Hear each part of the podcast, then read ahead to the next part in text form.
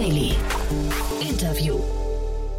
Herzlich willkommen zurück zu Startup Insider Daily. Mein Name ist Jan Thomas und wie vorhin angekündigt, René Maudrich ist bei uns zu Gast, Co-Founder und CEO von Fastbill. Das Unternehmen wurde gerade verkauft an seinen kanadischen Wettbewerber FreshBooks. Und wie es dazu kam und was die Hintergründe sind, warum man den Exit gesucht hat und wie es jetzt weitergeht mit Fastbill, das ist Inhalt dieses Gesprächs. Und wir haben natürlich über viele Learnings gesprochen auf dem Weg hin zum Exit. Also viele Gründerinnen und Gründer träumen ja vom Exit. Und ja, jetzt haben wir hier einen zu Gast, der es geschafft hat. Also von daher ein sehr, sehr spannendes Gespräch. Kurz der Hinweis auf das Gespräch nachher noch. Um 16 Uhr bei uns zu Gast Karel Dörner, Senior Partner bei McKinsey Company. Und wir haben über eine echt coole Studie gesprochen, die McKinsey rausgebracht hat. Wir haben auch ein bisschen ausführlicher gesprochen, weil das Thema so spannend ist. Denn McKinsey sagt, und das unterstreichen wir, die Startup-Szene bedeutet die Zukunft unserer Wirtschaft und wir brauchen deswegen viel, viel, viel mehr Startups. Und wie das funktionieren kann, das haben wir im Detail besprochen. Das also, wie gesagt, um 16 Uhr hier auf dem Kanal. So, damit genug der Vorrede. Kurz noch die Verbraucherhinweise und dann René Mauderich, der Co-Founder und CEO von Fastbill. Startup Insider Daily. Interview. Ja, ich freue mich sehr. René Maudrich ist hier, Co-Founder und CEO von Fastbill. Hallo René. Hallo, danke für die Einladung. Schön hier zu sein. Ja, freue mich äh, auch und ja, erstmal herzlichen Glückwunsch. Ihr habt einen Exit verkündet. Von daher erstmal dazu herzlichen Glückwunsch. vielen, vielen Dank. Ja, es war auf jeden Fall äh, eine, eine, spannende News. Ähm, haben wir jetzt auch eine ganze Weile dran gearbeitet, aber ich freue mich, dass es so gut geklappt hat und dass es auch mit dem äh, richtigen Partner geklappt hat. Genau, Partner und gut geklappt, da gehen wir gleich nochmal ins Detail, aber bevor wir darüber sprechen, erzähl doch mal ganz kurz vielleicht mal so in einem, in einem weiß nicht, in einer Nutshell äh, die Geschichte von Fastbill. Also wer seid ihr, was macht ihr? Ja, gerne. Ähm, also Fastbill gibt es jetzt schon seit, äh, seit zehn Jahren als Firma.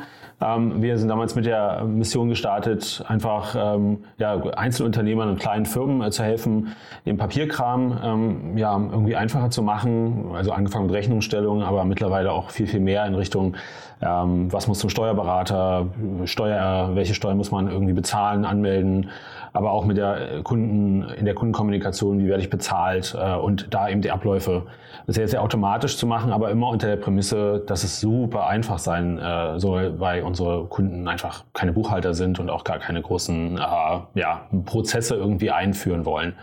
Genau, und das machen wir jetzt schon seit zehn Jahren. Sind ein Team von äh, gut 30 Leuten, sind sehr, sehr erfahren, haben ähm, auch eine ganz gute ähm, Community mittlerweile aufgebaut, gute Kontakte zur, zur, zum Steuerberater, ähm, ja, Kanzleien und äh, gibt äh, einige 10.000 Kunden, die wir da versorgen mit unserer Software.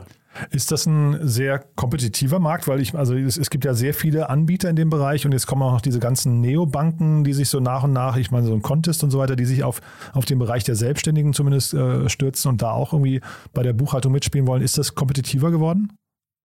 Also ich glaube, es ist schon immer kompetitiv, ähm, weil das Problem, was wir alle natürlich lösen wollen, ähm, das ist äh, schon lange ähm, existent. Also das gibt es ja schon, ähm, seitdem es im Grunde Computer gibt, versucht man irgendwie sein, äh, seine Buchhaltung am Computer zu erledigen. Ähm, und äh, seitdem es eben die modernen ja, Web-Technologien gibt, ähm, gibt es schon, äh, schon immer ähm, Anbieter auf dem Markt, die versuchen, das zu vereinfachen, digitaler zu machen, mobiler zu machen, zu automatisieren. Machine Learning ist ein großes äh, Buzzword in dem Bereich. Ähm, also von daher, das ist äh, noch lange nicht gelöst, dieses Problem. Ähm, die, die, die Abläufe, die sitzen, die sind seit, die seit Jahrzehnten irgendwie etabliert worden, die sitzen halt fest, sind sehr papiergebunden, sehr manuell. Und ähm, ja, also ähm, aus, aus allen möglichen Richtungen gibt es natürlich gute Lösungen, die häufig natürlich einen ganz spezifischen Bereich des Marktes besonders gut ähm, äh, adressieren. Und einige ähm, haben sich auch wirklich etabliert mittlerweile, aber es gab auch schon immer Anbieter, die ja dann irgendwann aufgehört haben, weil es halt wirklich echt mühselig und auch kompliziert ist, dort eine große Customer Base wirklich zu erreichen. Also von daher, das sind wir gewohnt und ich glaube, es zeigt auch einfach, wie, wie wichtig das Thema ist. Kann man denn, ähm, ihr habt ja relativ, also ich finde es vergleichsweise günstige Preise, ähm, äh, ohne jetzt Werbung für euch machen zu wollen, aber ähm, kann, man mit diesen, kann man mit diesen Preisen denn überhaupt hinterher Geld verdienen? Also pro Kunde, du sagst jetzt einige 10.000 Kunden habt ihr, aber lang so Beträge wie 8,99 Euro im Monat, um da überhaupt ja, auf, auf den grünen Zweig zu kommen? Ja, ich glaube, das ist genau die Herausforderung, bei denen eben auch viele ähm, Anbieter ja, äh, eben auch eine Challenge haben und wir genauso. Ne? Also wir, wir haben grundsätzlich die Bereitschaft oder die Bereitschaft der Kunden, da jetzt von vornherein einen sehr großen Betrag für so eine Software zu bezahlen, ist, ist meistens erstmal nicht so gegeben, gerade weil es ja häufig um, es geht ja um Solopreneure, um Mikro-Businesses, ähm, ähm, Startups, die am Anfang einfach keine großen Kosten ähm, irgendwie aufbauen wollen und die vielleicht auch nur drei Rechnungen schreiben. Ähm, das heißt, die Erwartung ist am Anfang natürlich, dass der preisliche Einstieg gering ist.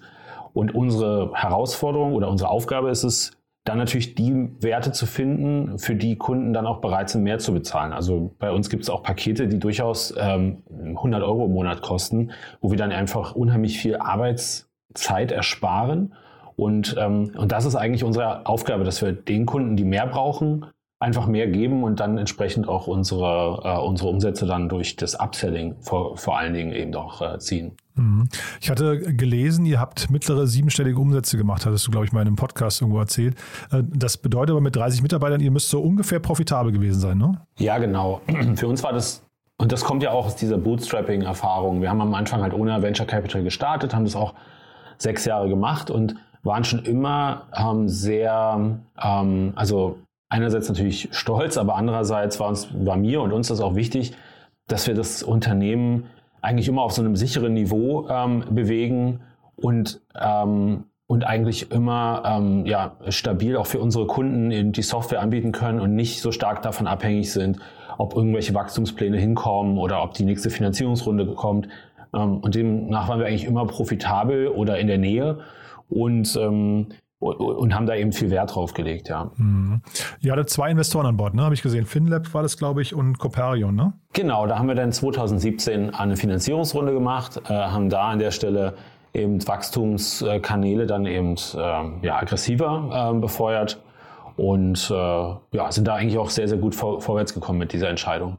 Und jetzt, bevor wir über FreshBooks und so weiter reden, über den, das Unternehmen, was euch übernommen hat, ähm, das, also ich, verstehe jetzt richtig, ihr hättet eigentlich mehrere Optionen gehabt. Das war jetzt kein Fire Sale, ihr seid aus einer ähm, Situation der Stärke heraus, seid ihr an den Markt gegangen, habt gesagt, es wäre eine Option, eine, eine quasi sich, sich, kaufen zu lassen. Man hätte aber auch genauso gut eine Finanzierungsrunde abschließen können noch. Ja, also aus meiner Sicht ist es immer ähm, ähm, wichtig, nochmal darauf hinzuweisen, dass man einfach für die, um, um in diesem Bereich wirklich gut zu sein und auch etabliert zu sein und erfolgreich zu sein, einfach auch eine ganze Menge Erfahrung aufbauen muss. Ähm, also wir haben jetzt innerhalb der zehn Jahre wirklich unfassbar viele ähm, ja, äh, Kontakte schließen können und äh, Partnerschaften aufgebaut und sehr mühselig teilweise auch uns in ja, irgendwelche ähm, Bereiche eingearbeitet, wo, wo es echte ja, Gatekeeper äh, gibt das heißt, wir, wir waren auf jeden Fall, ähm, ich, ich sage mal so, unter den führenden Anbietern in dem Bereich. Das heißt also inhaltlich äh, sehr, sehr etabliert und ähm, sind auf jeden Fall äh, kontinuierlich ähm, mit diesen Möglichkeiten gewachsen. Und an dem Punkt, ungefähr vor einem Jahr oder so,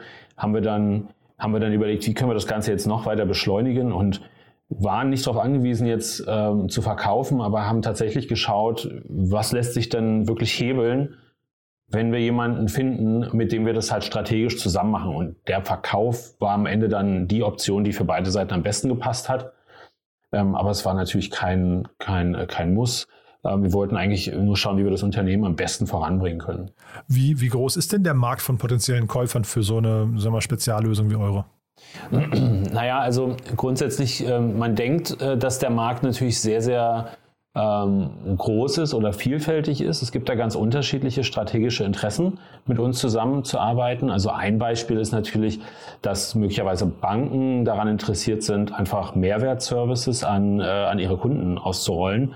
Ähm, und dann gibt es eben ausländische Unternehmen, die ähm, in Deutschland einfach von alleine aufgrund der Rahmenbedingungen, äh, rechtlichen Bedingungen oder auch ganz einfach der Zugang zu den Steuerberatern und zur DATEV natürlich hohe Eintrittsbarrieren haben und dementsprechend Partner suchen, die als sogenannte als Local Heroes dann äh, hier wissen, wie, äh, wie der Markt funktioniert. Und äh, dementsprechend gibt es so verschiedene Bereiche von, äh, von, von Interessenten. Und es hat sich jetzt aber doch äh, äh, ja, für uns eigentlich von vornherein äh, als äh, am interessantesten dargestellt, dass, dass dieser internationale äh, Partner, der, der uns eben auch vieles äh, mitbringen kann oder an Möglichkeiten mitgeben kann, äh, dass das die, ähm, die, beste, die beste Kombination ist. Und ähm, ja, so konnten wir eigentlich aus einer ganzen Reihe von äh, Möglichkeiten dann die beste auswählen äh, und mussten da jetzt nicht ja, ähm, äh, äh zu äh, ja, zu sehr das nehmen, was da, was da irgendwie kam. Mhm. Also ich glaube, FreshBooks ist eine ziemlich renommierte Marke, zumindest. Also äh, ich habe mir damals den Markt ein bisschen angeguckt äh, vor, vor mehreren Jahren, da kannte ich die schon. Äh, die waren damals für Deutschland keine Option, weil sie halt eben noch, glaube ich, für den US-Markt und ich glaube, sie kommen ja eigentlich aus Kanada, ne? Aber also sag mal, mhm. zumindest im nordamerikanischen Markt nur aktiv waren. Ich glaube, Australien war noch ein bisschen dabei und sowas. Ähm, Kannst du mal diesen Annäherungsprozess beschreiben? Also wie haben die euch wahrgenommen am Anfang und wie habt ihr die kennengelernt? Mhm. Also tatsächlich war FreshBooks für uns schon ein Vorbild, als wir Fastbill gegründet haben. Also ja. nicht, nicht in der Form, dass wir jetzt alles genauso gemacht haben, aber wir haben schon gesehen, ähm, dass dieser Markt in Nordamerika, der immer so ein bisschen ein paar Jahre weiter ist, dass, dass es da halt gute Lösungen für das Problem gibt, was wir hier in Deutschland lösen wollten. Und da war FreshBooks, die sind 2004 oder 2003 gegründet worden. Äh, da gab es die ja schon und wir konnten halt, ähm, wir konnten uns da ähm, einiges sozusagen ja, inspirieren lassen. Das ist ja schon ein bisschen was anderes auch als, als hier. Und dann ist es halt sehr wichtig für uns gewesen, da auch ein Stück weit Kontakt aufzubauen, auch bevor jetzt so ein Prozess eigentlich im Gange war. Wir haben wir haben den Gründer, den Mike, äh, in, in, bei einer Messe, bei einer Produktmanagement-Messe äh, in Vancouver kennengelernt und dann schon mal ein bisschen Austausch mit, mit Kollegen aus dem Team gehabt. Das ist schon einige Jahre her. Und als wir jetzt darüber nachgedacht haben, zu schauen, mit wem wir vielleicht zusammen äh, wachsen könnten, haben wir die wieder angesprochen und gesagt, wie sieht es denn bei euch gerade aus? Und da war das Timing halt gerade für beide Seiten äh, sehr passend. Dort wurde die Strategie internationale Expansion auch gerade ähm, mit Fokus vorangetrieben und da hat es äh, sehr, sehr gut gepasst. Das gab es auch mit anderen ähm, äh, möglichen Partnern das Gleiche. Und ähm, für mich wurde halt klar, man muss da wirklich Beziehungen schon langfristiger irgendwo aufbauen, selbst wenn man möglicherweise in einem anderen Markt vielleicht sogar wie so eine Art Wettbewerbssituation hat. Aber äh, wie du schon sagst, ne, in Deutschland ist Freshbooks ja jetzt nicht so wahnsinnig relevant, deswegen äh, kommt man sich da nicht in die Quere. Genau, und vielleicht nur abschließend, dadurch, dass es dann natürlich der strategische Fit von beiden Seiten zu dem Zeitpunkt einfach sehr gut gepasst hat, ähm, war dann auch eine sehr, sehr, schnell, eine sehr offene, transparente ähm, Kommunikation gegeben. Man hat halt sich wirklich ähm, ja, sehr schnell äh, gut kennengelernt und wir wussten dann eigentlich auch, dass es äh, inhaltlich super passt. Und äh, dann war eigentlich der, die Grundlage schon geschaffen. Kannst du mal zur, weiß nicht, Größenordnung von äh, vielleicht erstmal FreshBooks ein bisschen was sagen? Also ich habe gesehen, die haben gerade noch eine große Finanzierungsrunde ein, äh, eingesammelt. Wie, wie viele Kunden haben die im Vergleich zu euch? Also um wie, um wie vielfache sind die größer als ihr? Ähm, ja, also die sind natürlich ähm, schon unter den Top 3 Anbietern in, äh, in Nordamerika und du hast recht, äh, sind natürlich im, ähm, im globalen Spielfeld in den englischsprachigen Ländern äh, momentan aktiv, sind da, ähm, sind, sind da halt sehr etabliert. Ähm, Sie sagen eben doch selbst in 160 Ländern, ähm, äh, das, das ist auf jeden Fall, ähm, ja, würde ich auch so unter, unterstreichen, so, so, so habe ich den Eindruck auch. Und ähm, ja, also sie sind jetzt mit der neuen Finanzierungsrunde auf jeden Fall ähm, als Unicorn ähm, haben sich sozusagen jetzt positioniert und von der Größenordnung, ich würde sagen, dass da schon ähm, äh, wahrscheinlich irgendwie mindestens mal äh, ein Faktor 10 oder in der Größenordnung wahrscheinlich, äh, wobei ähm, das, das, lässt sich, das lässt sich äh, vom Umsatz her sehr, sehr schwer sagen. Ähm, von den Ländern und von den, von den Kunden würde ich sagen, ähm, vielleicht so Faktor 10 oder, oder 20, so der Größenordnung. Mhm. Ja, bei euch war zu lesen 16 Länder, da sagst du 160 Länder, dann wäre es ja genau Faktor 10. Ja, genau, genau. Nach den Ländern geht. Ja, ja. Und auch so die Kunden, also da gibt es halt, ähm, da gibt es ja auch einige, ähm, ja, ich glaube, eine siebenstellige Anzahl von Unternehmen, die da, die da schon äh, Kunde sind. Deswegen ist es da nicht ganz so ähm, einfach zu sagen, aber mhm. so die Größenordnung. Und sag mal, jetzt so ein Gespräch, du hast jetzt gerade über die Anbahnung ähm, gesprochen, aber wenn man jetzt tatsächlich dann hart verhandelt, also wie, wie ne, ihr sagt jetzt, hier pass mal auf, wäre das nicht eine Option, die sagen, der Moment ist günstig. Welche Parameter guckt man sich als an? Äh, ihr habt ja jetzt noch, also wir können auch mal gleich drüber sprechen, was du vielleicht noch kommunizieren kannst äh, von den ganzen finanziellen Details der Runde. Aber also wie verhandelt man sowas überhaupt durch? Worauf guckt man da? Naja, zum einen äh, wird natürlich wie immer geschaut, wie wir als Standalone, als Company performen. Also wir haben natürlich einen Businessplan, wir haben finanzielle Ziele und die werden natürlich auch äh, als Grundlage genommen. Ähm, das ist eine ganz klare ähm, ja, Bewertungsgrößenordnung. Dazu kommen dann natürlich noch ähm, Faktor Team, und, äh, und Faktor strategische sozusagen ähm, ja, Fokussierung. Also wenn, wenn jemand jetzt in Europa zum Beispiel Fuß fassen will, und, und da gerade ein sehr passender Partner da ist, dann ist das natürlich immer noch mal ein bisschen mehr wert. Wie gesagt, aus das Team ist, ist bei FreshBooks auch gerade sehr, sehr viel ähm, wert gewesen, weil, wir, weil die eben auch wachsen und investieren und äh, natürlich auch im Recruiting äh, einiges vorhaben. Von daher ähm, würde ich immer sagen, die Kombination aus ähm, finanziellen Kennzahlen, Wachstum, ähm, Team und, und strategischem ja, äh, Momentum gerade. Hm.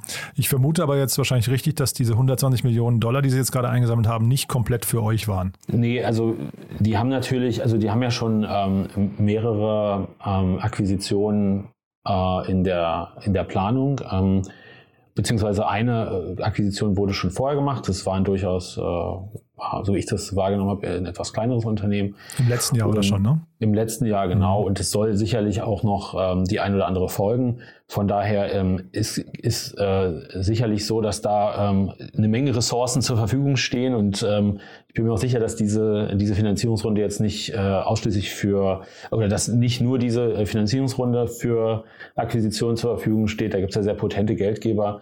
Aber ähm, ja, äh, aber ansonsten, um das vielleicht nochmal direkt zu sagen, haben wir auch beschlossen, da jetzt keine weiteren Details rauszugeben, einfach auch um in dieser Expansionsstrategie da nicht äh, ähm, in den Weg zu kommen. Ne? Hm.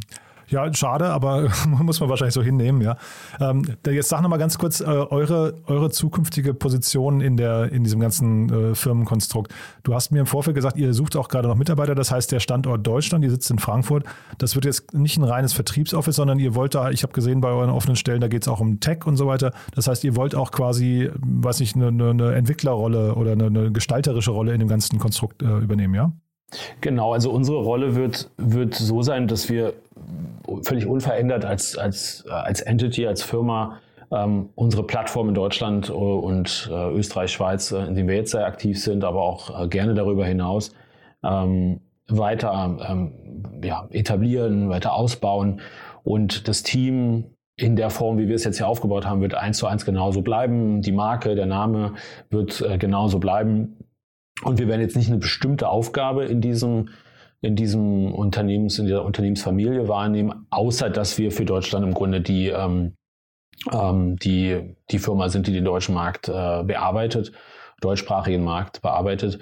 Und ähm, wir bauen weiter an unseren Produkten, an unserem Team und haben dann natürlich jetzt viel mehr Möglichkeiten, sei es jetzt finanzielle Mittel oder eben auch äh, Strukturen, die, die in, einem, in, einem Company Building wichtig sind. Die stehen uns jetzt zur Verfügung, sodass man sich jetzt nicht um alles selbst kümmern muss, also jeder, ähm, jede Rolle jetzt hier einzeln äh, etablieren muss, sondern wir können halt auch aus der Familie dann jetzt ähm, äh, Erfahrungen und, äh, und Ressourcen nutzen. Aber Fastbill so in der Form wird dadurch jetzt nicht verändert. Ja, das heißt also, ich verstehe richtig, die Marke Fastbill bleibt erstmal bestehen. Ähm, wird das jetzt nicht FreshBooks drüber gestülpt, sondern äh, ist maximal wahrscheinlich so ein Fastbill powered by FreshBooks oder sowas, ja. Ähm, und äh, ich verstehe auch richtig, dass die Software jetzt erstmal eigenständig bleibt. Genau, die ist ja ähm, zum einen ist sie ja auf den deutschen Markt zugeschnitten. Ähm, sie ist auch etabliert und wir haben mittlerweile ja auch schon die neue Generation unserer Plattform ähm, gebaut. Die wird nächstes Jahr veröffentlicht, also eine komplett neue Plattform. Und die ist auch wieder nach den deutschen ähm, Rahmenbedingungen gebaut. Also die GOBD, ähm, die, die Grundlagen sind da abgedeckt und und die Anbindung an die DATEV und an die Steuerberater und auch an die Banken. Das sind alles Themen, die wir natürlich ähm, viel, viel besser beurteilen können und, und Erfahrung bringen können. Deswegen ist diese Plattform halt so passend in den, äh, in den Ländern hier. Und es wird sicherlich Anknüpfungspunkte geben. Da sprechen wir auch intensiv miteinander. Ähm, aber ähm, die, ähm, die Lösung, die wir jetzt hier haben, die Plattform und vor allen Dingen die neue, die wird auf jeden Fall auch weiterhin betrieben. Hm. Und kannst du nochmal, ich meine, das ist ja so der Traum von jedem Gründer wahrscheinlich und Gründerin, dann mal irgendwann die Firma zu verkaufen. Äh, kannst du da nochmal sagen, welche, welche Fehler kann man dabei machen und worauf sollte man achten aus deiner Sicht? Naja, also das, das Grundlegende hattest du vorhin auch schon angesprochen. Man sollte nicht unter Zeitnot sein. Das finde ich ist immer extrem wichtig, dass man einfach ähm, die Möglichkeit hat, eben auch ähm, vom Verhandlungstisch aufzustehen, ähm, wenn es wenn, halt sich ähm, nicht so in die richtige Richtung entwickelt. Ähm, ich als Gründer habe immer dieses Bild benutzt, ich bin der bin der Frosch im, im, Wasserglas und das wird langsam erhitzt und an einem bestimmten Punkt merkt man gar nicht, dass man eigentlich schon im kochenden Wasser sitzt. Das, das war für mich sehr wichtig, dass man eben immer schaut, was nehme ich eigentlich an Kompromissen irgendwie noch mit. Und ähm, da finde ich es immer ganz gut, wenn man sich mal von außen betrachtet und guckt, wie warm ist denn das Wasser um mich herum eigentlich schon. Und äh, da hatte ich jetzt in dem Zusammenhang ähm, zum Glück noch kein kochendes Wasser, aber das ist, finde ich, so ein, so ein Bild, was ich für mich immer mitgenommen habe und ähm, ja, darüber hinaus ist es, glaube ich, auch, ähm, ja, gerade bei strategischen Partnern trotzdem wichtig, irgendwo pragmatisch zu bleiben. Man muss sicherlich ein paar Restrisiken irgendwie ähm, einfach mit, mitnehmen und äh, muss, muss sich darauf auch konzentrieren, ähm, was sind die wichtigen ähm, Punkte, also gerade das Thema Unternehmenskultur, ähm, gemeinsame Vision, gemeinsame ähm, Strategie sind viel, viel wichtiger, ähm, als ob jetzt vielleicht am Ende irgendwie noch 100 Euro mehr oder weniger draufstehen. Ähm, also es ist ähm, unheimlich wichtig, dass man eben auch darüber nachdenkt, dass man gerne noch weiter miteinander gut zusammenarbeiten möchte und sich helfen kann. Ähm, es gibt natürlich auch Gründer, die möchten ihr Unternehmen verkaufen und dann auch rausgehen und, äh, und dann was anderes machen. Das ist natürlich auch äh, eine gute, ja, ein guter Weg. Da bekommt man dann aber natürlich meist nicht die entsprechenden äh, Bewertungen, die man, äh, die man bekommt, wenn man dabei bleibt. Und ähm, auf der anderen Seite ähm, kann man dann eben auch seine, an seiner Vision noch ein bisschen äh, weiter arbeiten, wenn man, äh, wenn man eben sich auch ähm, ja, äh, jemanden sucht, mit dem man gut zusammenpasst. Super, René. Also klingt wirklich spannend. Glückwunsch nochmal dazu. Haben wir aus deiner Sicht was Wichtiges vergessen? Ähm, also ich glaube, ähm, jeder, der noch ein bisschen mehr wissen möchte, äh, kann mich gerne über LinkedIn oder so äh, kontaktieren. Ansonsten, ähm, wir, wie gesagt, äh, geben Gas. Wir suchen auch Kollegen im Team, ähm, gerade im Bereich Marketing. Wir suchen im Business Development Bereich Kollegen im Tech-Bereich, Full-Stack-Entwickler. Von daher freue ich mich auf jeden Fall, wenn sich der eine oder andere vielleicht meldet. Es wird auf jeden Fall spannend, was in den nächsten Jahren passiert.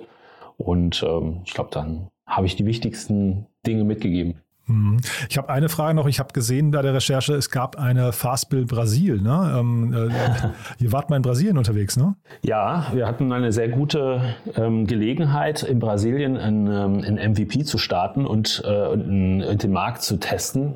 Und das war so, eine, so, ein, so ein Thema, wo wir dann ähm, sehr, sehr gute ähm, Feedbacks bekommen haben. Wir sind da auch mal runtergeflogen und haben dann mit den, ähm, mit den verschiedenen Beteiligten an so einem Buchhaltungsprozess gesprochen. Ähm, wir waren in dem Moment allerdings eben noch nicht in der Lage, so viele Baustellen gleichzeitig zu, ähm, zu managen und haben uns dann dafür entschieden, nicht in Brasilien auszurollen.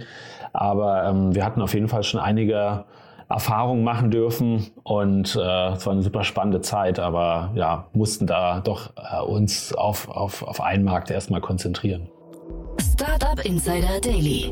One more thing. Präsentiert von OMR Reviews. Finde die richtige Software für dein Business.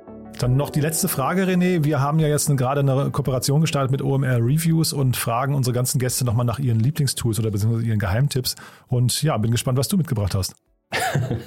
ja, ich habe auch überlegt äh, und dann habe ich mich einfach mal beobachtet, äh, was ich jetzt so die ganze Zeit irgendwie benutze. Ähm, und ich bin tatsächlich auch äh, einer der Typen, der äh, super viele Browserfenster offen hat und äh, wahrscheinlich den RAM-Speicher von meinem Rechner total äh, wegen, wegen dieser Browser-Tabs äh, vollmüllt. Und da habe ich zwei Tools, die so bei, beidem das gleiche im Grunde tun, aber ein bisschen anders. Das eine nennt sich Toby.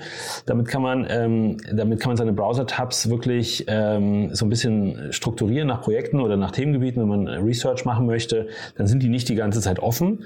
Man kann auch mal die ganze Session irgendwie wegspeichern äh, und später nochmal nachgucken.